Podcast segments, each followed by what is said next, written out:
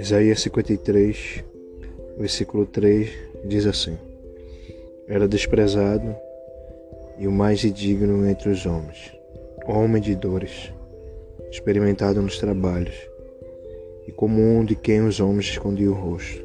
Era desprezado e não fizemos dele caso algum. Começamos é, nesse podcast e o título desse podcast de hoje por que sentimos dores?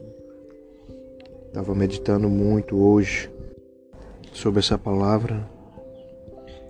Deus falando comigo, falando sobre dores. Sabemos que tem vários tipos de dores. Então, dores físicas, dores na alma, dores né, psicológicas, né, algo que da mente, e hoje Deus estava falando em relação a isso. Né? Por que sentimos dores? Algo que muitas vezes são incontroláveis. Né? Algo que vem sobre nós e nós temos que passar por elas. Mas ao mesmo tempo, né, vendo aqui a palavra do Senhor nessa tarde, nós descobrimos que existe um Deus, né, que antes de nós sentirmos dores, ele já passou essas dores. Como o próprio profeta aqui, Isaías, ele começa a falar, né? Era desprezado e o mais indigno entre os homens. Homem de dores. Então Jesus, ele teve que vir, né, em forma de carne humana, ele teve que passar né, por tudo aquilo que muitas vezes achamos que não somos indignos, né? Por isso que eu sempre falo para todos que tem uma oportunidade que Jesus tinha que vir né, em forma humana. Não porque ele não sabia o que era sentir dor ou passar qualquer coisa que um humano passa. Porque ele é o Criador mas para passar na pele, né? Sentir na pele o que é ser desprezado, ser maltratado, ser traído, ser várias coisas que nós seres humanos passamos. Então, como a palavra diz aqui, ele era desprezado. Você vê, ele veio no intuito, né, de ser o quê? Ele é o rei dos reis premência dele era é suprema. Mas os homens né, não fizeram caso dele, né, como diz a palavra. O desprezaram. E por que né, nós temos dores? Né? Deus ele está falando muito isso. E vemos nessa temática, né? Hoje de muitas das vezes, né, humanamente falando, sentimos dores, dores que não são a nossa causa, dores que são causadas pelo tempo. Mas também existem aquelas dores né, que são muitas vezes na mente, da alma. Que essa que sem, sem sombra de dúvida quem pode sarar é o Senhor Jesus. Primeiramente porque ele era, né? A palavra diz que ele foi experimentado em tudo tudo ele passou aqui nessa terra. Não teve nada, nada que Jesus não tenha passado. Tudo Jesus passou. A única coisa que Jesus não passou foi relacionamento entre um homem e uma mulher. Mas em relação a tudo, todas as outras coisas, Jesus passou. Então ele sabe. Ele sabe qual é a tua dor, ele sabe qual é a tua, tua vontade, né? Ele sabe, muitas vezes você não suporta, não aguenta. E quando a gente olha né, nesse texto, né, e vê que Jesus ele passava por, passou por tantas coisas, tantas coisas que né, ele sendo Deus, a palavra diz que ele não usurpa, né? Nenhuma vez ele quis se intitular Deus, mas ele veio cumprir cumprir aquilo que estava designado a ele, que era passar.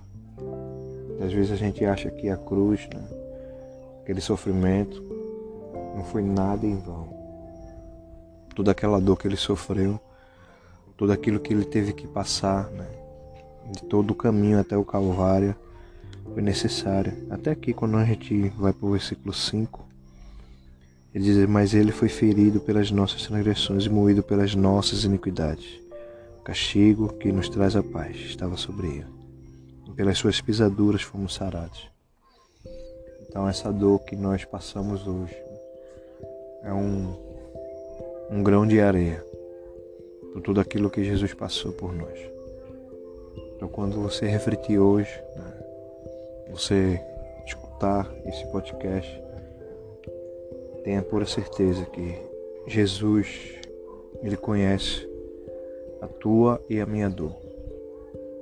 Muitas vezes são dores que não sabemos de onde vêm, muitas vezes são dores que muitas vezes nós mesmos provocamos.